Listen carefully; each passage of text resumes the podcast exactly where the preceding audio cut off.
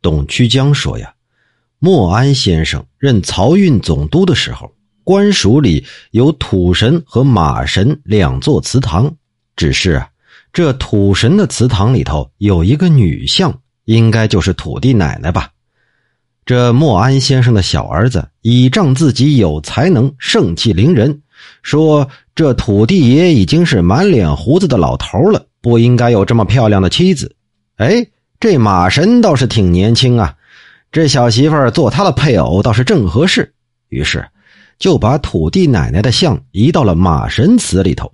不一会儿，他这小儿子立马就昏倒不省人事了。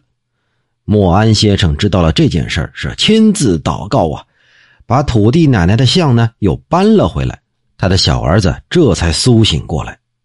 又听说呀，河间学署中土地神也是配了一个女子的偶像，有一位训导官就说了：“这学署啊是学习的地方，可不能塑个女人像在这儿啊。”于是就另建了一座小祠堂，把那女子的偶像给迁了过去。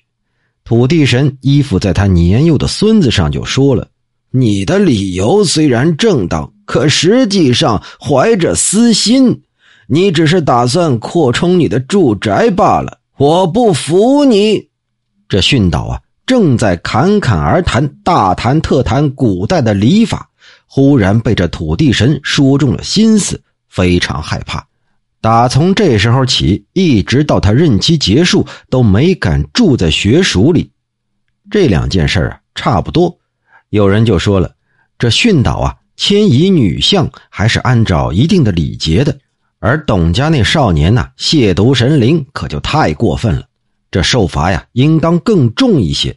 哎，我倒是觉得呀，这董家少年不过是年少轻狂，相比之下。那训导却是骨子里藏着私心，要为自己谋利，表面上还要讲出一套大道理，叫人说不出什么来。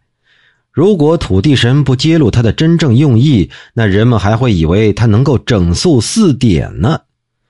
春秋大义里说，着重要揭露的是人的用心，凡事都要苛求一下动机。由此看来，这训导的受罚应该是重于那个董少爷呀。